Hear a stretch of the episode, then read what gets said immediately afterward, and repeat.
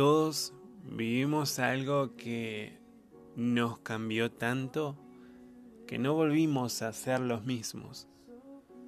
Entender eso en el otro se llama empatía. Sea lo que sea que hayas vivido, recuerda que Jesús tiene un propósito y es muy especial. Un propósito para tu vida. Que el simple hecho de que existas te hace especial. Hubo alguien que te amó mientras te creaba.